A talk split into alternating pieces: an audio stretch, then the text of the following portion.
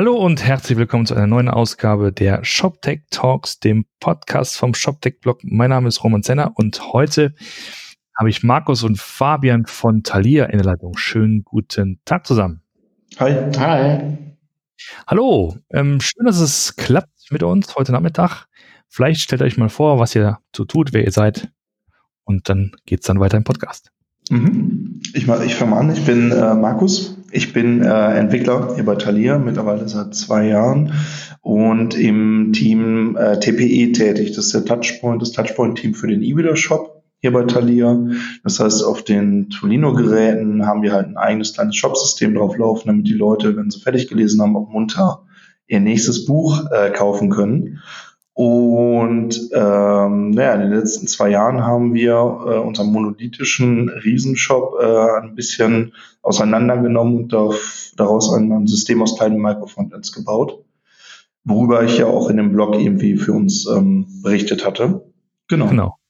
Mhm. Genau, und ich bin Fabian. Ich bin äh, jetzt seit ja, knapp neun Jahren hier bei Thalia, äh, hauptsächlich hier in verschiedenen Teams als IT-Analyst unterwegs gewesen also im Bereich Requirements Engineering, technische Projektleitung damals noch. Äh, und bin auch äh, ja, als IT-Analyst maßgeblich da im äh, ja, Insourcing des E-Reader-Shops, der ursprünglich von einem externen Dienstleister entwickelt wurde in den ersten Jahren, äh, äh, habe ich mitgeholfen und mitgearbeitet und ja, und äh, mittlerweile verantworte ich das Team als Teamlead und davon berichten wir gleich ein bisschen. Okay, alles klar.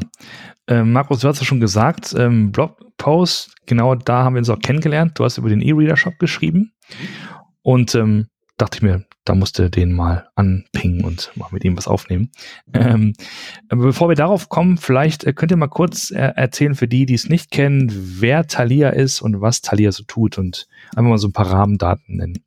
Ja, genau. Thalia ist mittlerweile der größte deutsche äh, Buchhändler im stationären als auch im, im, im E-Commerce-Bereich. Wir haben äh, in Deutschland und Österreich und der Schweiz äh, ungefähr 300 Filialen, haben in Deutschland ungefähr 4000 Mitarbeiter und äh, ja, bieten komplette Programm an, stationären Buchhandel. Wir haben E-Commerce-Shop, wir haben eine App, wir haben jetzt einen E-Reader, den Tolino, äh, auch damals mitgegründet, die Tolino-Allianz.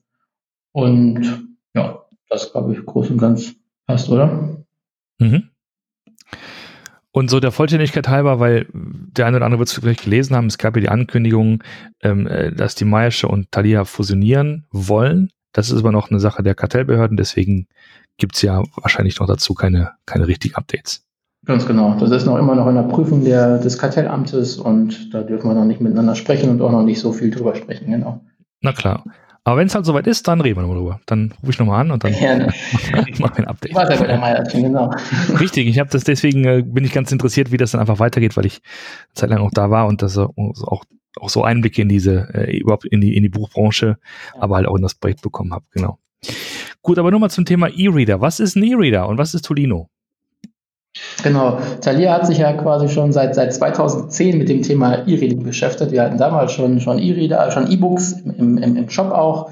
Äh, wir hatten damals schon den Oyo, das war ja der, der erste E-Reader. Ich glaube sogar, der war in Deutschland sogar vor dem Kindle auf dem Markt. Äh, ja. Und äh, genau, hatten äh, den, den Oyo quasi hier in Deutschland, hatten dann einen Bukin, ein französischer E-Reader, den wir 2012 ungefähr auf den Markt gebracht haben. Ja, und 2013 dann die große, große Tolino-Allianz. Ja, das heißt, äh, Thalia hat sich dann mit, mit den anderen, oder mit anderen großen Buchhändlern zusammengetan, Weltbild und Bücher.de und damals noch der Battlesman, also der Club, den es ja nicht mehr gibt. Wir haben zusammengetan mit der Telekom als, als Tolino-Allianz, um gemeinsam äh, ja, ein Konkurrenzprodukt äh, zum Amazon Kindle auf den deutschen Markt zu bringen. Ja. Äh, und wir sind da auch mit Abstand, also auf den meisten, in den meisten Ländern der Welt hat Kindle, glaube ich, einen Marktanteil von über 90 Prozent. In Deutschland ist es nicht so, da sind wir quasi pari. Also auf jeden Fall eine, eine Erfolgsgeschichte. War echt ja. stolz drauf, wenn es auch echt Spaß gemacht hat. Genau, und haben dann quasi nach dem Oyo den Bukin, dann 2013 den Tolino Shine als, als äh, Allianzprodukt mit den anderen Buchhändlern auf den Markt gebracht. Und dieser E-Reader ist quasi, die Hardware und die Firmware ist bei allen Buchhändlern der, die gleiche. Ja, das teilen wir uns, lassen wir auch alle zusammen in Asien herstellen. äh, damals noch von der Deutschen Telekom. Mittlerweile haben wir da einen anderen technischen Partner in der Allianz, das ist Kobo, gehört zu Rakuten. Äh, Rakuten, die, die für den FC Barcelona, die sponsoren den zum Beispiel. große, großes, äh, großer Konzern aus Japan. Kobo selber sitzt in Toronto, ist unser technischer Partner. Bin auch sehr zufrieden mit. Und äh, ja, mit meinem E-Reader kann ich halt E-Books lesen, gemütlich im Bett. Ja, ich habe ein sehr freundliches äh, Display, also kein, kein äh, LC-Display, sondern ein E-Ink-Display, was auch für die Augen deutlich angenehmer ist. Ich habe äh, einen sehr, sehr geringen Akkuverbrauch, der hält meistens Wochen, wenn nicht Monate, weil eigentlich nur das Umblättern Strom kostet und die Hintergrundbeleuchtung und, und nicht, äh, wenn ich jetzt Hintergrundbeleuchtung aus habe und einfach nur den Text lese, habe ich quasi null, null Stromverbrauch, deswegen halten wir auch so ewig. Mhm. Genau, wolltest du noch was zufügen, Markus? Oder? Ja, ich glaube, im Großen und Ganzen was ist das erstmal, ne? Ja. Also ich kann zum Shop halt gleich noch ein bisschen was sagen. Ja. Genau, genau. Das ist ein gut, guter Hinweis. Der, der, der Shop, der ist, äh, den macht äh, jeder Buchhändler selber. Ja, also das ist dann was, wo, wo der Unterschied kommt. Ich glaube, da werdet ihr, glaube ich, auch letztes Mal irgendwie Stimmt, ja. in eurem, wo ihr schon mal m, über unseren äh, Artikel gesprochen hattet, äh, Roman, du und ich glaube Markus oder wie heißt dein Kollege? Mhm. Äh, dass äh, wir machen nur den Shop für den E-Reader-Shop für Thalia. Weltbild macht einen eigenen, Hugendubel macht einen eigenen. Mittlerweile sind ja auch noch mehrere Partner dabei, Osiander, Meier schon so. Äh, die ja. machen da alle einen eigenen. Also der, der, der Shop, wo ich wirklich nach E-Books suchen und kaufen kann, das macht jeder Buchhändler für sich selber und die Firmware und die Hardware ist identisch. Ja, okay. Ähm, könnt ihr mal kurz darstellen, wie dieser Prozess funktioniert? Also von der, ich sag mal, von dem Kunden, der irgendeinen von diesen Shops durchsucht, sagen wir mal Thalia, ne? Genau. Ähm, und ähm, sich entscheidet, ein Buch zu kaufen, wie die Schritte sind, bis er tatsächlich dann dieses äh, E-Book auf seinem Gerät hat. Ja, also mhm. der, der Kunde, der kann klassisch, äh, was bietet der, der E-Shop für Funktionen, ist ja quasi, kann die Frage auch anders formulieren. Also man kann da drin suchen, man kann stöbern. Wir haben da Kuratierung, die von unserem äh, Shop-Management halt hergestellt wird, Kategorien und Kampagnen. Ähm, kann ich erstmal mir nach E-Book suchen, ja, mhm. stöbern. Ich kann dann mir eine Artikeldetailseite aufrufen, ich kann Bewertungen lesen, ich kann mir eine Leseprobe runterlesen, die ich dann auf dem, auf dem E-Reader lesen kann. Äh, ich kann da Zahlarten auswählen, ich kann da Bankeinzug, Kreditkarte, PayPal einrichten, ich kann eine Geschenkkarte hinterlegen. Äh, ich kann mich da als Kunde erstmal auch registrieren. Ich muss das nicht im Webshop machen. Ich kann mich auch als, als Neukunde, talia.de, also auf dem E-Reader auch registrieren und ich kann dann halt damit auch kaufen, ja, und mhm. Kann ich quasi direkt aus dem Bett rausmachen, ja. Das heißt, ich habe mein Buch zu Ende gelesen abends im Bett und, und muss nicht aufstehen, habe es lese ich als nächstes. Ich kann direkt liegen bleiben, habe das Device zum Kaufen direkt mit in der Hand und, und kann nach dem nächsten E-Book äh, suchen oder mir empfehlen lassen und kann es direkt kaufen und weiterlesen. Ich brauche lediglich mhm. WLAN-Verbindung. Mhm. Und das Payment und so, das Ganze geht dann auch über, über diesen Shop. Ich habe das voreingestellt, irgendwie die Zahlungsart, dass man nicht irgendwie großartig noch irgendwelche Formulare ausfüllen, ausfüllen muss. Ja, genau. Wobei man technisch ein bisschen differenzieren muss. Also das, was wir als Shop ausliefern, ähm, ist im Prinzip kann man das auch im Browser aufrufen. Das ist eine reine HTML-Seite, eine, eine, so wie jeder bekannte E-Commerce-Shop im Prinzip. Aber wir haben halt die Spezialität, dass wir auf den ähm, E-Ink-Displays äh, funktionieren müssen. Die sind halt ein bisschen träger als, als Browser. Die haben vielleicht nicht die neuesten Technologien, die ein Chrome mit zur Verfügung hat. Äh, Im Grunde kann man sich das aber genauso vorstellen. Das heißt, das, was der Kunde auf seinem E-Reader sieht, ist eine HTML-Seite, die von unserem äh, äh, Touchpoint äh, E-Reader Shop Team aus quasi unserem Backend-System kommt. Unsere Backends wiederum hängen aber auch wiederum an, ich sag mal, Thalia Backends die ja. zum Beispiel, was du gerade angesprochen hast, die Zahldatenprozesse für uns verwalten, die Aufträge verwalten, die ähm, Personalisierung verwalten, die irgendwie die Suche verwalten. Äh, wir haben unterschiedlichste Mechanismen mit diesem Backend-System, die äh, bei Thalia von, von äh, cross-funktionalen Produktteams verwaltet werden, zu sprechen. Ähm, die einfachste Art und Weise ist halt der REST-Schnittstelle. JSON wird ausgetauscht, in ganz alten Fällen auch noch XML, aber eigentlich sind wir da eher Richtung JSON heutzutage unterwegs. Und es entwickelt sich gerade mehr und mehr ähm, zu einer ähm, Frontend-Orchestrierung, die zum Beispiel über äh, Server-Side Includes bei uns gemacht wird. Auf der Startseite des E-Reader-Shops zum Beispiel ähm, sind Kategorie, Kategorievorschläge und ähm, Redaktionsvorschläge äh, gar nicht mehr von uns in HTML-Form zur Verfügung gestellt, sondern tatsächlich per SSI über unseren Webserver reingeladen aus einem ganz anderen Team. Das heißt, mhm. wir haben da einen neuen Verantwortungsschnitt, wir haben da auch einen neuen technologischen Schnitt an der Stelle. Aber im Grunde ist es genauso. Das heißt, wenn ich mein Buch kaufe im E-Reader-Shop, ähm, dann stellen wir die Formulare für den Kunden dazu äh, zur Verfügung, versuchen das aber so simpel und einfach wie möglich zu halten. Sprich, wenn der Kunde seine Zahldaten eingerichtet hat, seine Lieferanschrift, die wir natürlich für E-Books jetzt nicht unbedingt brauchen, aber für seine Kontoinformationen bei Thalia, dann liegt das alles im Backend bei uns vor und äh, wir versuchen eine möglichst intuitive und einfache Klickstrecke zur Verfügung zu stellen, äh, die im Hintergrund von unseren Thalia Backend Services von den crossfunktionalen Teams dann halt bearbeitet werden. Ja, und letzten Endes wird dann halt irgendwann äh, aus der Cloud das E-Book auf den E-Reader äh, übertragen, wofür man halt die WLAN-Verbindung dann auch für diesen Schritt am Ende nochmal braucht. Ja. Wenn du sagst Cloud, was, was habt ihr da im Einsatz? Das ist die Tolino Cloud, also die, Ach so, die der Tolino Allianz. Also genau, so. das habe ich gerade nicht erwähnt. Äh, äh, Tolino stellt nicht nur die Hardware und äh, die Firmware für den E-Reader zur Verfügung, sondern Tolino stellt äh, in der Tolino Allianz für alle Buchhändler auch noch eine, eine Lese-App zur Verfügung für iOS und Android und äh, also Kobo und äh, Kobo stellt auch die, die ganze Cloud, also das, das, das Bookshelf quasi, äh, ja. wo jeder Buchhändler quasi sagt, hier, unser Kunde XY hat ein Buch gekauft und äh, die Cloud selber äh, liegt bei, bei, bei Kobo, also innerhalb der Tolino Allianz. Bei unserem technischen Dienstleister der Tolino Allianz Kobo, genau. Okay. Ähm, und wahrscheinlich ist, weiß nicht, ist das dann tatsächlich irgendwie ein bei Kobo gehostet? Also haben die selber Server oder ja, ist es irgendwie ein. Okay. Genau, genau, ja. Das ist kein. Ja.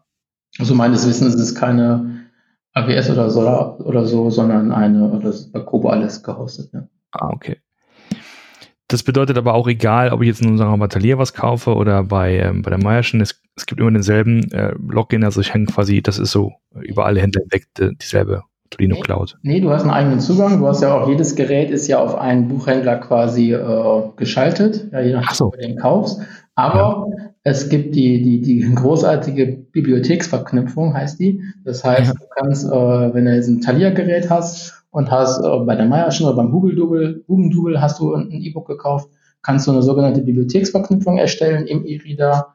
Äh, du kannst äh, dann sagen, hier, ne, ich habe jetzt äh, ein Meierscher-Konto, dann kommt die Login-Maske von der Meierschen, da kannst du dich anmelden und bumm, siehst du in deinem Bookshelf alle Bücher äh, zusammen. Also das ist sehr, sehr, sehr komfortabel. Das heißt, du hast quasi ein großes Bücherregal wie zu Hause und es ist egal, wo du es gekauft hast.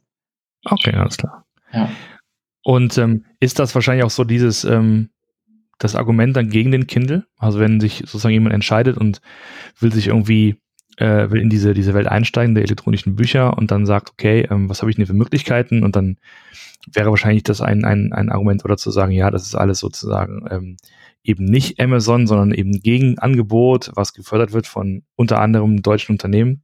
Ja. Ist das so, was hier? Ja, also natürlich habe ich meine Thalia-Brille jetzt auf. Natürlich gibt es emotionale Gründe und pragmatische Gründe. Natürlich ja. einmal fördere ich die, den deutschen Buchhandel und, und, und nicht irgendwie ein amerikanisches Riesenunternehmen. Äh, was aber, glaube ich, ein, ein, ein guter Grund ist auch nochmal, dass wir ein offenes System sind. Wir haben kein proprietäres Format wie Amazon, sondern wir haben EPUBs und PDF, ja. ja. Äh, was ich auch mit allen anderen E-Readern lesen kann. Das ist ein relativ, das ist, ist ein Standard, ein offenes Format. Das ist, glaube ich, nochmal ein Argument äh, für uns, ja. Das ist doch auch, so viel ich weiß, nicht mehr DRM geschützt, oder? Die EPUBs mittlerweile? Ja, das kommt auf die Verlage an. Das kommt, es gibt immer noch E-Books, äh, die DRM geschützt sind, sprich, da bekomme ich ne, ACS-Enderteil, aber das wird in der ganzen Tolino Cloud relativ transparent gemacht für den Kunden. Der hat da nichts mehr mit zu tun. Wenn ich da innerhalb der, der Turbino Allianz, der Cloud bleibe, sprich, wenn ich ein E-Book im, im, im E-Reader lese, ich kann es auch im, im, im Browser lesen. Es gibt mittlerweile, äh, oder es gibt schon lange einen, einen sogenannten Webreader bei allen Buchhändlern, der kommt auch von Kobo. Das heißt, wenn ich bei, bei Teddy am Webshop bin, kann ich auch direkt aus meinem Konto raus das E-Book öffnen in einem sogenannten Webreader oder halt in der App, die ich vorhin angesprochen habe. Und mhm. egal, ob es jetzt äh, verschlüsselt ist oder nicht, das merkt der Kunde nicht, weil es direkt in der Cloud entschlüsselt wird. Ich bleibe ja innerhalb der, der, der Tolino-Allianz der Ökosysteme Und da brauche ich mich um äh, eine Verschlüsselung nicht zu kümmern. Nur wenn ich es rausziehen möchte aus der Cloud, was geht. Ich kann auch ein E-Book quasi rausziehen. Dann ist es je nachdem, ob es jetzt ähm, ein DRM geschützt ist oder nicht, in, direkt ein EPUB oder PDF oder halt auch in dieser klassische ACSM-Datei, die ich dann wieder mit Adobe Digital Editions oder Adobe DRM entschlüsseln muss. Hm, okay, verstehe. Aber die, die, die Verlage gehen dahin immer mehr und mehr äh, darauf zu verzichten. Äh, und die meisten E-Books sind mittlerweile nicht mehr DRM geschützt, was uns sehr, sehr freut, weil früher das war einfach, ja, es war schon sehr komplex, das Thema, ja. ACSM, ist auch nicht einfach. Wir hatten auch immer ja, sehr, sehr viele äh, Kundenanrufe zum Thema Adobe, weil es einfach nicht einfach ist. Es kompliziert ist und ja. Das erinnere ich auch noch sehr, ja, sehr. Also ich bin, ich bin regelmäßig oder wir versuchen regelmäßig mal einmal im Jahr einen Tag äh, drüben in der Hotline zu sitzen. Unser Kundenservice sitzt ja auch in Münster, wir sitzen in Münster hier, E-Commerce Talier. Äh, und äh, es ist besser geworden. Ich weiß noch, die ersten Jahre, da war ungefähr jeder zweite Anruf bezüglich Adobe. Und wie kann ich das auspacken und was ist meine Adobe ID und welches Passwort und so weiter. Und das kann man ja auch nur, nur, nur begrenzt machen. Und dann gab es ja auch noch Download-Links, die damals nur begrenzt äh, gültig waren. Das war furchtbar. Also das ist mit der Tolino-Allianz deutlich einfacher geworden. Aber diese ganze Komplexität quasi in die, in, in das Ökosystem gepackt haben und da werden die nochmal ein, nochmal mit dem eigenen Verschlüsselungsmechanismus äh, verschlüsselt, was halt der Kunde merkt davon nichts, weil es in die ganzen Clients mit eingebaut ist. Okay. Dann lass doch einfach mal einsteigen in, ähm, in, die, ähm, in die Teams. Markus, du hast, du hast eben mehrmals von, von cross-funktionalen Teams gesprochen. Erzähl doch mal, was du damit meinst und wie das so aufgebaut ist bei euch. Ja, ähm, vielleicht kann äh, Fabian mich da gleich auch bezüglich der Historie dann auch nochmal ergänzen. Es bei uns so halt, dass wir äh, nicht mehr irgendwie klassisch ein großes Entwicklungsteam haben oder, oder mehrere äh, Backend- oder Frontend-Teams, die, die irgendwie Projekte abarbeiten, sondern Thalia hat halt vor, ich glaube, drei Jahren die Entscheidung getroffen, ähm, nach Scrum zu arbeiten, agilen, äh, die agile Methodiken irgendwie einzuführen. Und im Rahmen dieser Entscheidung ist natürlich auch die Entscheidung getroffen werden, äh, worden, wie wir, naja, wie wir unsere Plattform weiterentwickeln wollen, wie wir, wie wir in Zukunft irgendwie noch äh, ordentlich funktionieren wollen, wenn Veränderungen stattfinden und und und. Und ähm, darauf basierend haben wir die Entscheidung getroffen, dass wir so eine Art äh, Vertikalisierung, hört man ja oft, machen, also äh, Produktteams, die für ihre Produkte zuständig sind, bauen. Ähm, wir haben da ganz klassisch äh, ein Team, was sich äh, um Artikel kümmert. Wir haben ein ganz klassischen Team, was sich um Aufträge kümmert, ganz klassischen Team, was sich um Bezahlmethoden, Infoscoring, ähm, Bezahlarten und sowas äh, kümmert. Das sind halt ähm, kleine Produktteams, die den Zusatz oben mit drauf haben, dass sie halt cross-funktional sind. Das heißt, ähm, im Prinzip sind es nicht nur Entwicklungsteams, sondern in jedem Team sitzt halt noch ein Product Owner mit drauf. Es sitzt, äh, es sitzen technische Analysten, Web-Analysten, äh, nicht Web, ähm, fachliche Analysten mit in den Teams, die versuchen halt die Entwicklung, aber auch irgendwie die ähm, äh, das, das die Messbarkeit äh, vor Kunden irgendwie zu unterstützen und zu schauen, äh, sieht alles okay aus, äh, wo können wir irgendwie in Zukunft analytisch unterstützen, wenn Bugs auftauchen und und und. Ähm, wir haben QAs in den Teams drin, äh, die, die bei der äh, Continuous Delivery irgendwie unter, äh, unterstützen. Das sind halt so äh, typische crossfunktionale Teams, die irgendwie äh, letzten Endes äh, ihr Produkt im Fokus haben. Ähm, was bei uns im Team ein bisschen anders ist. Wir sind auch ein crossfunktionales Team, aber ich glaube, man kann beim Touchpoint E wieder nicht so ganz genau sagen, dass wir ein reines Produktteam sind. Wir haben natürlich das Produkt E-Wieder Shop, aber wir haben ganz viele Verbindungen zu diesen kleinen crossfunktionalen anderen Teams, die ich gerade aufgezählt habe, äh, von denen wir natürlich ich sage jetzt mal Daten sammeln beziehungsweise Daten verarbeiten lassen und das Ganze zusammenschnüren zu einem äh, für den Kunden bestmöglichen Produkt, was wir halt später dann im E-Builder-Shop auf dem E-Builder anzeigen. Mhm. Ähm, darüber hinaus, ähm, hatte ich jetzt ganz vergessen, gibt es natürlich in den Teams auch noch äh, DevOps. Also wir haben keine klassische Admin- oder Ops-Abteilung hier, die komplett zentral arbeitet, sondern äh, wir haben ein Hybrid. Unsere Opsler arbeiten sowohl zentral als auch dezentral in den Teams und unterstützen den crossfunktionalen Ansatz so, dass wir eigentlich ähm, die Auton Autonomie eines Teams so hoch treiben wollen wie möglich. Also versuchen die Abhängigkeiten zwischen den Teams technisch, fachlich als auch organisatorisch so klein zu halten, wie es nur geht.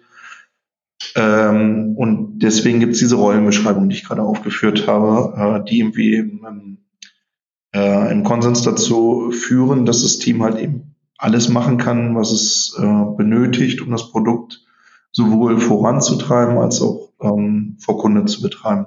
Genau, wir haben uns da quasi 2016 entschieden, wir wollen, wir wollen schnell und flexibel sein. Wir wollen auf dem Markt schnell und flexibel reagieren können. Gerade im E-Commerce ist ja immer wieder ein wichtiges Thema, schnell zu sein. Ja, man, man kennt es ja in der Historie, Nokia und, und andere Beispiele, die es irgendwie nicht so schnell waren, nicht reagieren konnten, die jetzt, die jetzt weg sind. Ja. Ihr, ihr kennt die Beispiele alle. Mhm. Äh, genau, und was, was wollten wir? Wir wollten halt eine Produktorga machen. Wir haben Projekte, Projekte hat man mal gemacht, dann sind die Projekte fertig. Und ja, und wenn sie fertig sind, fang, fängt die eigentliche Arbeit ja erst an. Zu messen, haben wir mhm. das, was wir entwickelt haben, ist das wirklich das, was der Kunde auch braucht. Ja, und dann, aber wer soll das machen? Weil alle schon wieder ins nächste Projekt geplant sind. Ja, und, und wir wollen eine kontinuierliche Produktentwicklung hier, wo ein Team selbst organisiert. Das heißt, Innovationskraft ist höher, Effizienz ist höher und so weiter. Ja, dass die sich permanent challengen, tun wir gerade das Richtige. Das heißt, äh, wir, wir wollen auch, dass die Teams permanent messen, äh, ist oder funktioniert ihre Software so, wie wir es gedacht haben? Ja, nutzt der Kunde das wirklich, wie wir es gedacht haben? Holen wir das Beste für den Kunden raus? Und das kann man unserer Meinung nach hauptsächlich tun, indem man wirklich misst, ganz extensiv misst, ob der Kunde genau das Richtige macht. Ja, ja. Und, äh, durch, durch, durch Tracking und verschiedene andere Mechanismen. Und äh, genau, in dem, dem Kontext haben wir 2016 hier bei Talier in Münster die äh, in der E-Commerce-IT die, die, die sogenannte Produktorganisation ins Leben gerufen, organisatorische Änderungen, genau, wo die Teams halt selbst organisiert arbeiten. Ja. Okay. Ähm, wie groß ist denn ungefähr so ein Team im Schnitt? Zwischen, zwischen fünf und zehn Leuten, so ganz grob. Und so über den Daumen, wie viele Teams arbeiten dann parallel ähm, an, an den einzelnen Produkten? Wir haben hier sieben Teams in, in, in der Produktorga. Okay. Das, und die sitzen dann in Münster oder sitzen die? Sind die und ein Sitz in Berlin noch, ja. Ah, okay, alles klar. Und genau zu dem Zeitpunkt ungefähr haben wir auch, äh, wenn wir jetzt die Brücke nochmal zum, zum E-Reader-Shop zurückschlagen wollen, genau zu dem Zeitpunkt ungefähr haben wir auch festgestellt, hey, der E-Reader-Shop, der, der wurde ursprünglich quasi extern entwickelt, ja, von einem Dienstleister schon seit 2010 ne, für, für den OYO schon. Äh, und der wurde für den OYO entwickelt, der wurde dann wieder andere Leute bei dem externen Dienstleister haben ihn für den, haben für, für den Bukin weiterentwickelt. Dann wurde 2013 wieder was für den Turdino angeflanscht und dieser Dienstleister wurde, wurde rein von der Fachabteilung gesteuert. Das heißt, da wurden halt gewisse technische Schulden aufgebaut. Ja, äh, ich will den Dienstleister gar nicht äh, da sind wir auch selber schuld, weil wir selber nicht die, die, die Architektur eingefordert haben.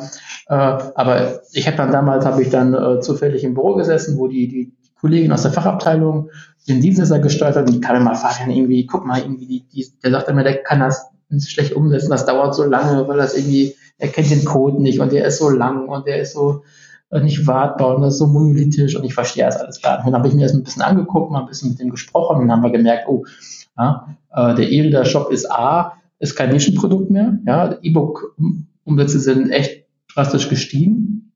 Und B, hatten wir da kaum noch Know-how. Der Dienstleister, da waren auch schon wieder Leute gegangen, da war nur noch einer, der so ein bisschen den, den, den Shop kannte. Das heißt, wir hatten da auch ein Risiko. Ne? Und dann haben wir entschieden, nee, das ist, das, ist, das ist zu wichtig, das Thema, wir ziehen das rein. Ja? Und dann haben äh, damals ein Kollege, äh, ein Product Owner, der Nico und ich, haben dann gesagt, nee, wir machen einen Projektantrag und, und, und wollen, das, wollen das Thema hier reinziehen. Und dann haben wir angefangen, haben dann äh, ein Team hier aufgebaut, haben mit zwei Entwickler, also der Markus war dann, ist dann im Mai 2016 mhm.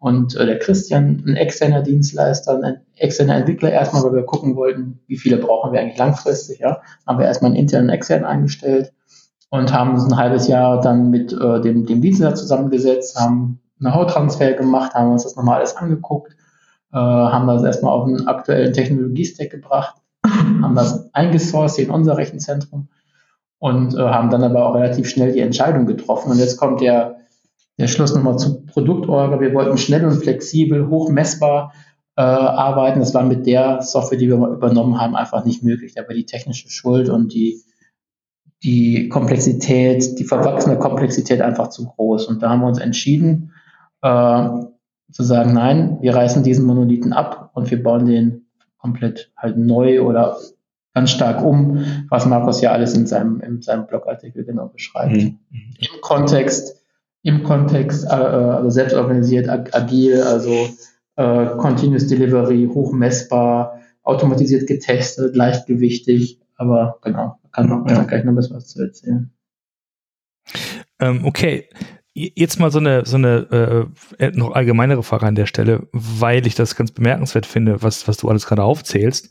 Denn, um das mal vielleicht einigermaßen, versuch mal charmant zu, äh, zu formulieren, die, die, die gesamte Buchhandelsbranche, so wie ich sie kennengelernt habe, ähm, und ich meine damit jetzt keine, keine spezielle Firma, sondern einfach die ganze Branche an sich, sind ja noch nicht bekannt dafür, so extreme Innovationsraketen zu sein, um das einfach mal so zu formulieren. Das ist meine Wahrnehmung.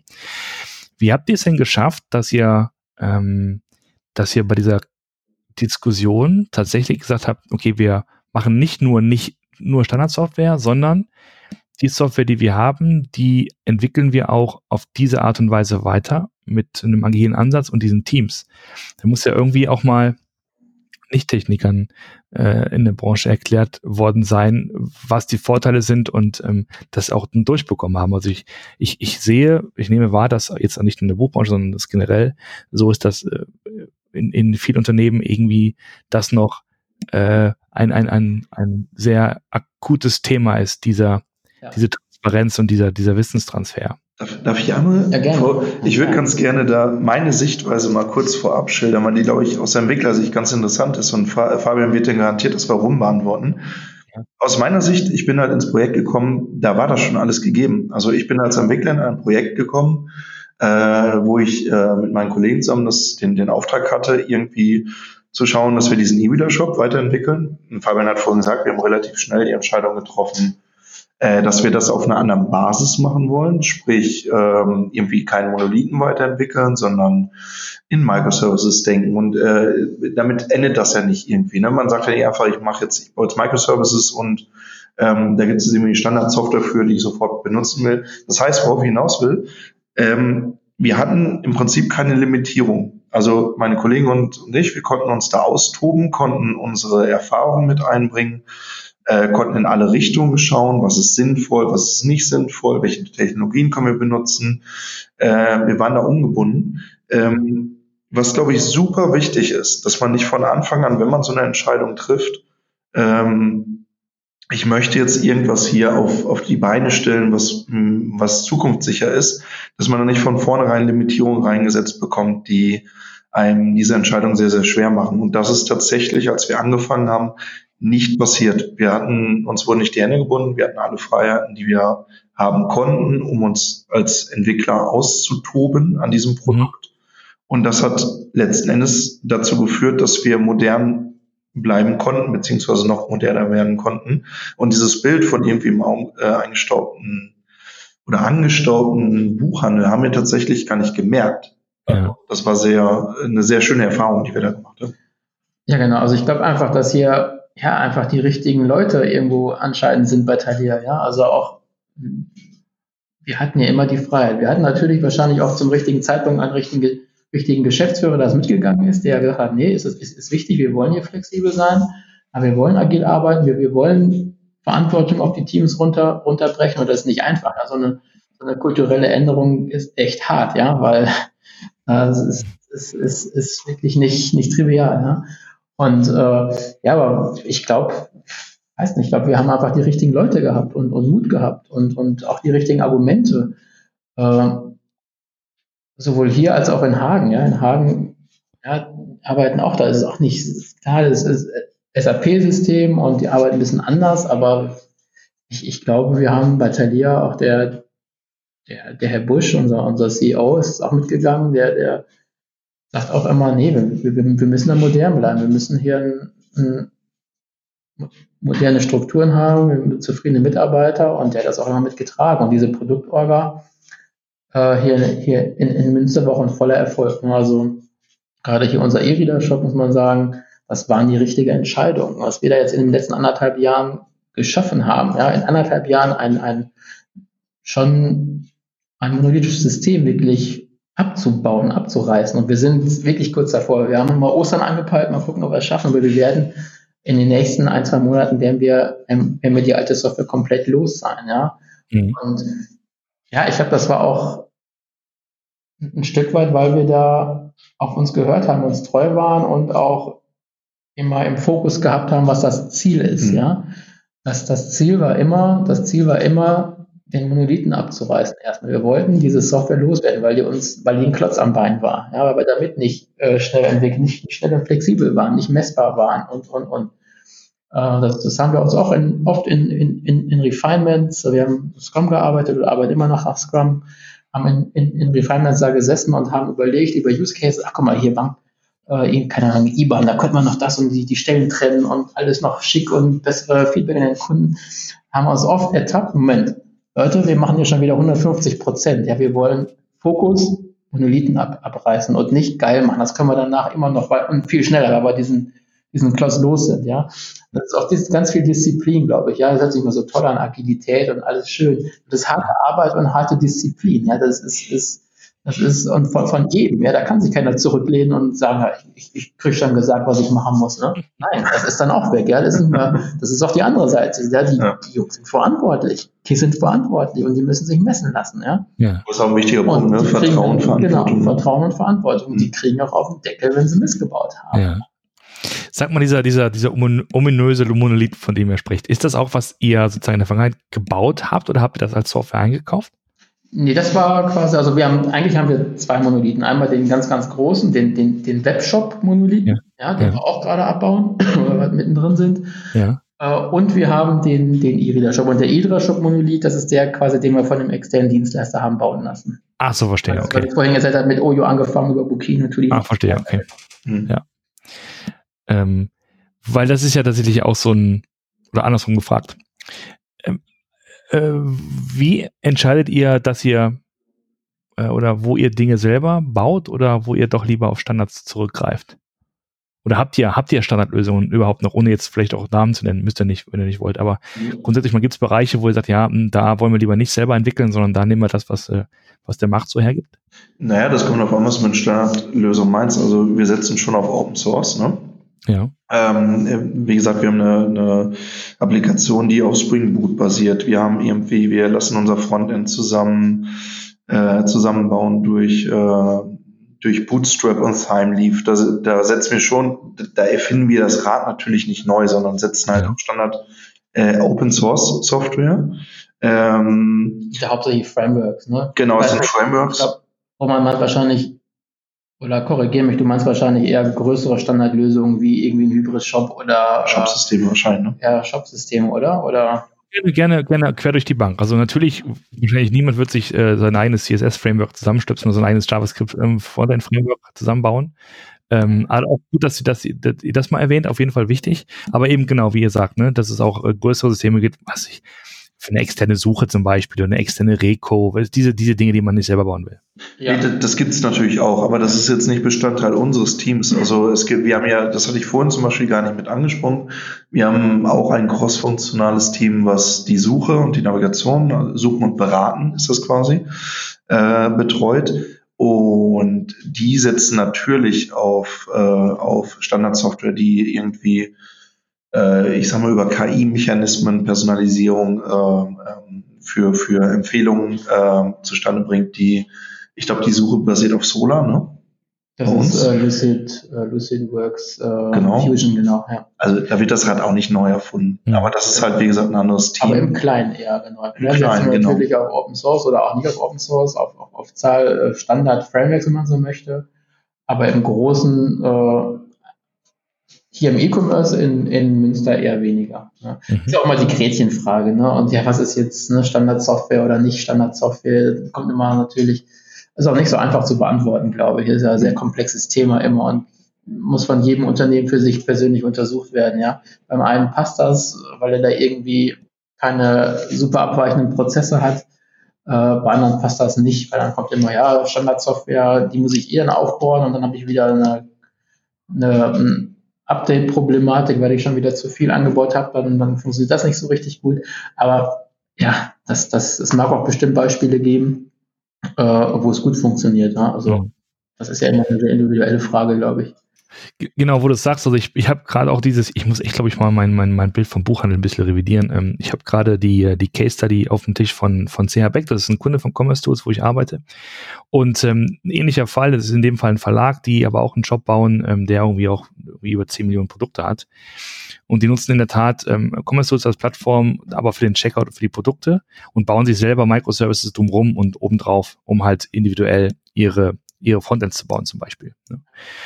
Und das hätte man auch nicht erwartet. Ich meine, das ist ein Geschäftsführer, der ist über 80 Jahre alt, der sozusagen äh, das ganze Thema Agilität durchgewunken hat und ähm, das jetzt so, so läuft tatsächlich. Ne? Das ist also bei weitem keine, keine monolithische Software mehr, sondern tatsächlich ein Mix aus, aus ein paar cleveren APIs und, ähm, und eine Eigenentwicklung. Genau.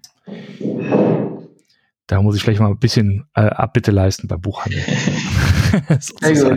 An dieser Stelle. Sei hiermit geschehen. Genau. Sehr gut. Ähm, Genau, also, aber wo wir dabei sind, äh, Stichwort Herausforderung technisch. Was sind denn so die Dinge, die ihr, wo ihr besonders darauf aufpassen müsst, darauf achten müsst, was vielleicht in anderen Branchen anders ist, ähm, was ihr lösen müsst? Also zum Beispiel Anzahl der Produkte. Was sind so Dinge, die ihr da lösen müsst? Hm, du meinst jetzt im, äh, bezogen auf den E-Reader-Shop, ne? Genau, richtig, weil das, ähm, ich weiß nicht, wie viele da jetzt mittlerweile, wie viele man dann aktuell kaufen kann, generell an, in, in, hierzulande. An ja, Millionen, also ja. ja, genau. Ich, ich, ich glaube, wir haben insgesamt haben wir, glaube ich, um die 10 Millionen Artikel, äh, ja. jetzt, jetzt, nicht im E-Reader-Shop, sondern bei Thalia. Ja, Bücher sind halt gerade englischsprachig, deutschsprachig natürlich schon riesen, haben wir Spielwaren, dann haben wir noch jetzt noch ein paar andere äh, Kategorien dazu, Möbel und so weiter. Das ist schon, schon, schon ganz, ganz viele Artikel. Ich glaube, was da eine, eine technische Herausforderung, weiß ich gar nicht, ob die jetzt so abweicht von anderen, von anderen Branchen. Äh, bei uns halt, wir haben immer auch noch die Herausforderung, dass unsere Kunden auch vielleicht ein bisschen älter sind, ja, gerade mit so einem Tolino. Und äh, es ist schon eine Herausforderung, ja, wenn unsere, keine ja. Ahnung, Standardkundin 42 ist oder ein bisschen älter, ja. Äh, dann, dann kann es natürlich schon zu Herausforderungen kommen. Mhm. Aber da haben wir wiederum auch den Vorteil gegenüber Amazon, zumindest aktuell noch, dass wir Filialen haben. Das heißt, die Kunden mhm. in die Filialen gehen und wir haben da super Leute vor Ort, mhm. Die, die da echt super beraten können. Ja. Mhm. Technisch gesehen haben wir ansonsten halt auch noch das, das Gerät selber, bietet ja. entwicklungstechnische Limitierung, die ist für mich auch komplett neu gewesen, als ich damals angefangen habe. Äh, ich habe vorher bereits in einem E-Commerce-Unternehmen gearbeitet, wo für uns auch das Thema ähm, Responsive Design äh, akut gewesen ist. Ähm, wir haben im Prinzip haben wir im E-Reader-Shop exakt dasselbe. Also wir haben auch, wir müssen uns über, sehr über Responsive Web Design Gedanken machen. Ähm, als wir das monolithische System noch haben, kann man sich das hatten, kann man sich das so vorstellen. Äh, wir haben mittlerweile, glaube ich, neun Reader-Typen ne? auf, auf dem Markt irgendwie, wobei manche schon wieder rauslaufen, was genau das Problem ist also die veraltete Geräte. Ähm, jedes Mal in der Vergangenheit, wenn wir einen neuen E-Reader auf den Markt gebracht haben, der letzte ist jetzt zum Beispiel der Shine 3, davor kam der EPOS auf den Markt. Wenn man sich die mal genauer anguckt, haben die unterschiedlichste Display-Abmessungen. So, und jetzt haben wir das Problem, im Gegensatz zu einem Smartphone, wo man scrollen kann und äh, sowas wie Infinity Scrolling irgendwie hat und eine Liste von Produkten, mhm. äh, ähm, was weiß ich, äh, zigfach nach unten scrollen kann, also 60, 70, 80 Produkte sich anzeigen lassen kann, geht das auf dem E-Reader nicht so gut, sag ich mal. Also natürlich kann man scrollen, aber die E-Ink-Technologie ähm, bietet dann sehr, sehr komische ähm, Effekte auf dem Display, die das einfach nicht schön machen. Also es ist wirklich die, auf, man sollte auf diesen Geräten nicht scrollen. Wenn man sich das zu Hause mal angucken möchte, kann man ja gerne mal in den AGBs äh, scrollen auf älteren Geräten, da sieht man, welchen Effekt das hat. Oder im Browser. Die Dinger haben wir auch Oder im Browser, genau. Das heißt, wir mussten uns Gedanken darüber machen, wo platzieren wir UI-Elemente so, dass wir nicht für jedes Gerät äh, eine eigene CSS-File irgendwie anlegen müssen. So war es nämlich ursprünglich. Der genau, so war es ursprünglich. Ja, da musste mhm. jedes neue Gerät wieder rein und alles anpassen und das war einfach, ja, ging nicht, ne? Ja. Und dann haben die Jungs echt eine großartige Idee gehabt und haben es halt responsiv gemacht. Genau, wir haben es halt vom Ansatz her responsive. Das ist ja jetzt erstmal äh, nichts gewesen, was man bis dahin noch nicht gehört hat. Aber man muss halt bei den Geräten leider mit beachten, es gibt keinen unteren äh, offenen Bereich. Das heißt, der untere Rand ist festgelegt und wir haben immer nur in der Höhe äh, einen bestimmten Platz, den wir beachten müssen. Das mhm. ist in der Entwicklung erstmal, also in den meisten Fällen, wenn man browserbasierte Applikationen schreibt, ist erstmal was Neues, dass man nicht mehr scrollen kann. Ähm, ansonsten müssen wir halt sehr technisch damit aufpassen, alles, was animiert äh, ist. Also Slideshow-Teaser, ähm, Lade, äh, Lade, äh, Balken, keine Ahnung, alles, was man sich so vorstellen kann. Videos ist, sind jetzt vielleicht bei E-Books nicht so das, äh, das große Ding, aber das geht halt auch nicht so gut auf den E-Readern. Und wenn man sich mal überlegt, dass es die, äh, die Batterie auch letzten Endes nicht so toll schont, da irgendwie die ganze Zeit Animated GIF drauf anzuzeigen, ist auch einfach keine gute Idee. Hm. Das heißt, das fließt alles mit ein.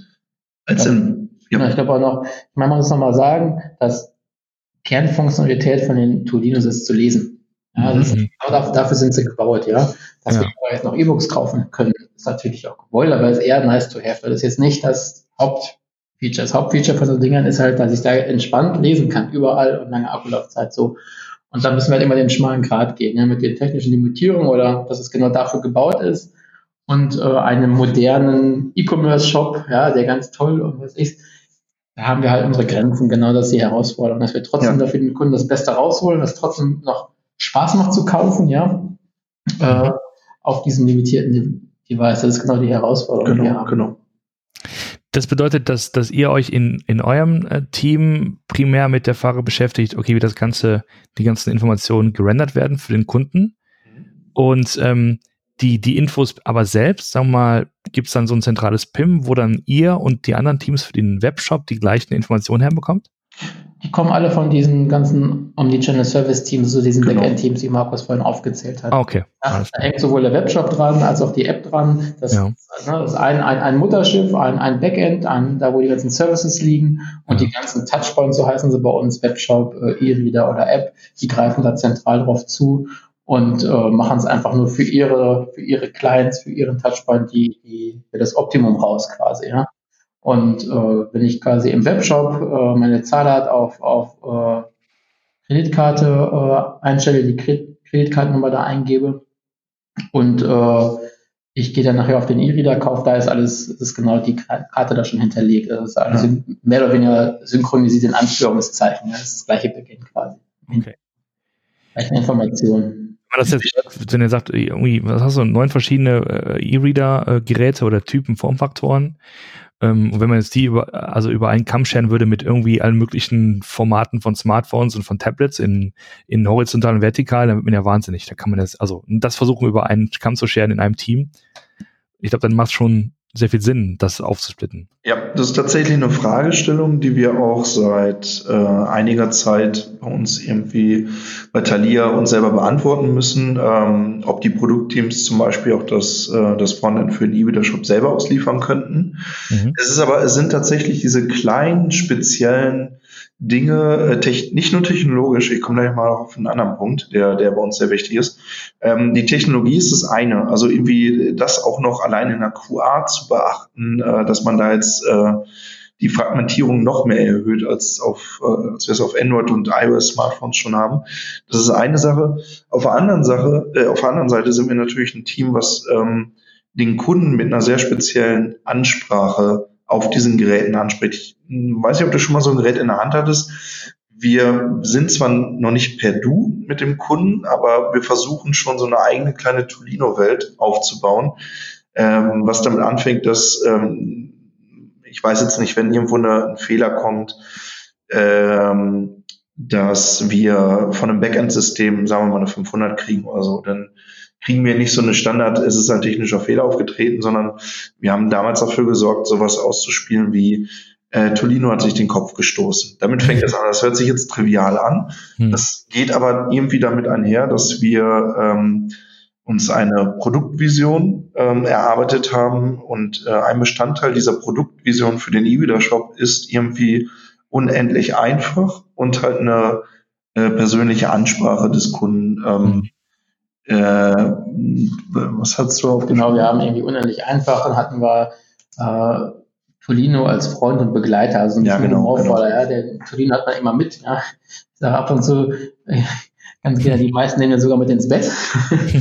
und äh, genau, und da halt auch persönliche Inhalte und, und da war uns halt als Team war uns wichtig, ja, das, das Thema Selbst, also Selbstorganisation, Verantwortung, äh, dass, dass wir da halt ein bisschen humorvoller, ein bisschen lockerer, wir wollen den Kunden jetzt nicht, genau, natürlich nicht genau. vorführen oder veräppeln, überhaupt nicht, ja. Wir wollen halt ein bisschen, ein bisschen, ein bisschen moderner, ein bisschen, ein bisschen freundlicher rüberkommen halt. Ja. Und, und das war uns halt wichtig. Und genau, und da kommen halt auch die Grenzen, äh, wenn andere Teams halt da andere Visionen haben, ja, dann, dann, dann ist es halt schwierig, ja. ja. Und deswegen äh, ist der Weg, den wir, den wir gegangen sind, glaube ich, der richtige, dass wir es äh, ja dass wir das, äh, weil die Optionen, die hatten wir am Anfang auch, deswegen haben wir auch nicht direkt irgendwie zwei oder drei interne eingestellt, weil wir erstmal gucken wollten, macht es langfristig Sinn, ja. Mhm. ja immer wieder Inspect and Adapt, ja, auch da in einer, in einer Organisation spielt ja auch Agilität eine Rolle. Äh, macht es langfristig Sinn, da äh, ein eigenes Team für zu machen? Oder macht es Sinn, dass die, die Teams, die quasi den, den, äh, den Webshop ausliefern, also die Omni-Channel Service Teams, die Backend-Teams, wie sie bei uns heißen, können die nicht auch einfach die, das HTML für die E-Reader ausliefern? Und da haben wir mittlerweile eine ganz klare Meinung in, in Maßen ja, ja, mal so, so einzelne Teile, ne? Markus hat es ja auch beschrieben mhm. im Blog, SSE Includes. Genau. Äh, und äh, aber das Organisatorische, die Vision, die Verantwortung, äh, das ist, ist viel zu schwierig. Das, das, das, nicht diese ganze, diese ganze Spezialwissen für diese Tolinos. Ja, die, mhm. Mit dem Team bei, bei vier Leuten. Und wir müssen das in 60 Köpfe packen, wenn wir das auch noch in die ganzen mhm. Produktteams. Und das ist einfach, äh, das glaube ich, das macht keinen Sinn. Vielleicht wäre es äh, sogar irgendwie möglich, aber wahrscheinlich nicht in der Qualität, Geschwindigkeit und dem Anspruch, den wir mittlerweile entwickelt haben. Ähm, wir hatten ja vorhin ganz kurz darüber gesprochen, also man darf, glaube ich, beim E-Reader-Shop und bei dem Team dahinter nicht pauschalisieren, das ist so ein so ein reiner Durchlauferhitzer von Informationsdaten ist, sondern äh, wir versuchen natürlich, bisher haben wir eine reine Migration gemacht des alten monolithischen Systems. Das heißt, wir haben den Ist-Stand genommen, modernisiert und in einen neuen äh, Soll-Zustand überführt, der halt auf Microfrontend-Basis äh, entwickelt worden ist. Was wir dabei aber auch schon äh, ein bisschen gemacht haben, ist über den Tellerrand hinauszuschauen und viel ähm, ja, so Convenience- und, und Luxusmethoden für den Kunden irgendwie einzubauen. Fabian hat das vorhin kurz mal bei, am Beispiel der Kreditkarte angesprochen. Der eBay-Shop hat ein paar kleine Bereiche, es sind momentan noch wenige, die speziell nur in dem E-Reader-Shop-Universum existieren. Zum Beispiel kann man bei Thalia Geschenkkarten im Kaufprozess eingeben. Die Geschenkkarten haben, ich glaube, 13 Stellen mit einem Pin dahinter. Bin mir jetzt nicht so ganz sicher. Auf jeden Fall, wenn man sich die Tastatur von dem E-Reader-Shop, äh, von den E-Readern auf dem E-Ink äh, mal angeschaut hat, beziehungsweise mal bedient hat, äh, und man müsste jetzt bei jedem Kauf 13 stellige Geschenkkarten eingeben mit dem PIN.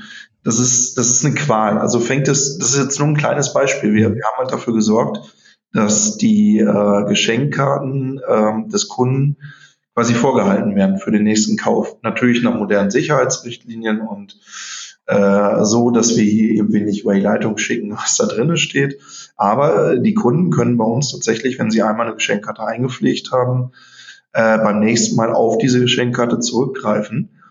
Ähm, und wenn man das in so einer stateless Welt heutzutage versucht äh, reinzupacken und nicht einfach in so ein Session-Objekt, hat das zum Beispiel auch so eigene technische äh, Abhängigkeiten, die, die es mit sich bringt. Und ich würde mal behaupten, dass wir jetzt nach der Migrationsphase, die, wie Fabian vorhin sagte, so Richtung um Ostern, nach Ostern irgendwann beendet sein wird, noch viel, viel mehr in diesen Bereichen machen werden. Also es wird da viel, viel mehr um Feature-Weiterentwicklung gehen, um Feature-Neuentwicklung. Äh, wir haben ganz viele, wir haben gerade unseren nächsten Visionsworkshop hinter uns. Äh, letzte Woche war der, wir machen, wir versuchen total viel noch mehr in Richtung Personalisierung, Kundenansprache zu gehen. Wir gucken irgendwie, äh, wie wir dem unseren Kunden noch bessere Empfehlungen machen können. Und da kommen wir langsam in Bereiche, die schon sehr, sehr spezifisch werden. Also da werden wir dann eventuell auch mit den crossfunktionalen Produktteams irgendwie mal äh, zukünftig anfangen zu schauen, wie kriegen wir diese beiden Welten verbunden. Sprich, wenn ein Kunde ähm, was weiß ich, den neuen Harry Potter äh, oder den aktuellsten Harry Potter total gut fand und auch die anderen Romane. Wie können wir mit diesen Informationen noch bessere Empfehlungen schaffen? Mhm. Ähm, das ist halt im Webshop noch ein bisschen anders, weil ich da halt nicht so genau sehe und fühle, sage ich mal, was die Kunden gerne lesen und wie lange sie zum Beispiel etwas lesen, äh, ob sie Bücher sehr schnell abbrechen, weil sie einfach nicht gut sind. Da haben wir ganz viele Chancen, äh, die Features E-Reader Shop spezifisch auch nochmal ein bisschen spezieller nach vorne zu treiben in nächster Zeit. Mhm. Ja, vielen Dank dafür. Da sind wir auch schon am Ende der, der Zeit. Was ich äh, ganz interessant finde an, an dem, wie ihr die Sache angeht, ist, wir alle reden ja immer so von, von dem Thema äh, Kundenzentriertheit und vom Kunden ausdenken. Und äh, das ist ja für viele äh, einfach nur ein Spruch, weil und Wirklichkeit werden dann doch wieder ähm, hintenrum Prozess optimiert, weil irgendwie man bei der Datenbank Geld sparen will, keine Ahnung was. was ja. ne? Und so zu sagen, pass mal auf, wir haben da tatsächlich ähm, den Wunsch, diese, äh, diesen diese Erfahrung auf dem, auf dem, auf dem Tolino zu verbessern und uns äh, wirklich mit dem Kunden beschäftigen, das ist äh, auch nicht so selbstverständlich. Ich glaube, wir könnten da noch ewig drüber sprechen, aber vielleicht noch, ähm, wie, wie kann man denn euch erreichen oder, oder wo sieht man euch, wo hört man euch, ähm, wenn man ein bisschen tiefer noch einsteigen möchte? Ja, also äh, erstmal über unseren so einen Tech-Blog, also äh, tech.talier.de, da äh, ist auch Markus Artikel. Ich glaube, da ist auch eine E-Mail-Adresse verknüpft, weiß ich gar nicht genau. Ansonsten ja, bei, bei Xing kann man uns, kann man uns finden, also mich und dich auch. Ja, total. LinkedIn, äh, Fabian Brauers und ja, Markus Gruber. Mhm. Jederzeit gerne, wenn da jemand nochmal in den Austausch gehen möchte. Äh, ja, einfach bei uns melden. Super gerne. Prima. Seid ihr auf irgendwelchen Meetups, Konferenzen unterwegs oder macht ihr irgendwelche internen Veranstaltungen, wo man mal vorbeikommen könnte? Ja, wir haben hier in Münster, äh, gibt es ein Agile Meetup, das heißt Münster macht agil. Da sind wir jetzt nicht jedes Mal mit unterwegs, das kommt immer so ein bisschen darauf an, wir sind beide Familienväter, ja. äh, wie das zeitlich passt, aber äh, kommt man jetzt aus dem Bereich Münster, Osnabrück, sage ich mal, ähm, ist man erstmal herzlich dazu eingeladen, da mitzumachen. Kollegen sind immer da, weil wir genau. auch, äh, zum Teil Initiatoren dieser, dieser Veranstaltung sind. Genau. Ja. Okay. Fabian Markus, dann danke fürs Gespräch. Ähm, wünsche euch noch einen schönen Tag und viel Erfolg bei der Migration. Und ähm, dann hören wir uns. Ja, vielen jo, Dank auch. Vielen Dank. Macht's gut. Bis dann. Ciao. Ciao.